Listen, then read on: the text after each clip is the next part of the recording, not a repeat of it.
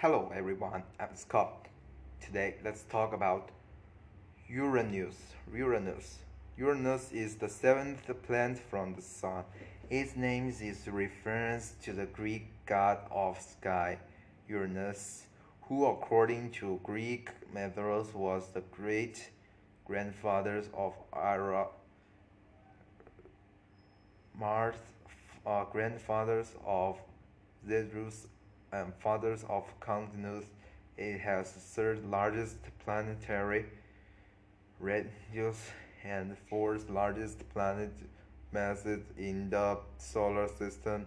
Uranus is the similar in compositions to Neptune and both have Brooks chemical compositions which which differ to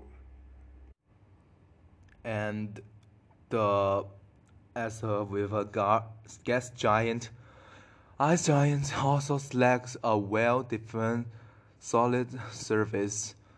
Uranus' astromorph is similar to Jupiter's and Saturn's. Is it the primary uh, compositions of hydrogens and heliums, but it contains more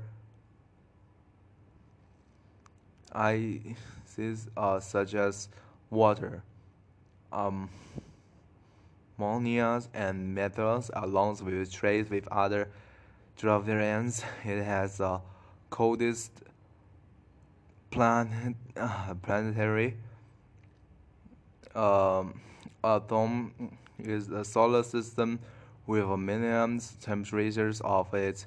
It has a complex layered cloud structures with water source to make up the lowest cloud and methanes and uppers are most layers of cloud. The interior of Uranus is mainly composed of ice and rock. Like the other giant plan planets, Uranus has a ring system, a magnetic field, and a numerous moons. The uh, Uranus system has an uncrossed configurations because its axis of rotations is sideways nearly into the plane of its solar orbit.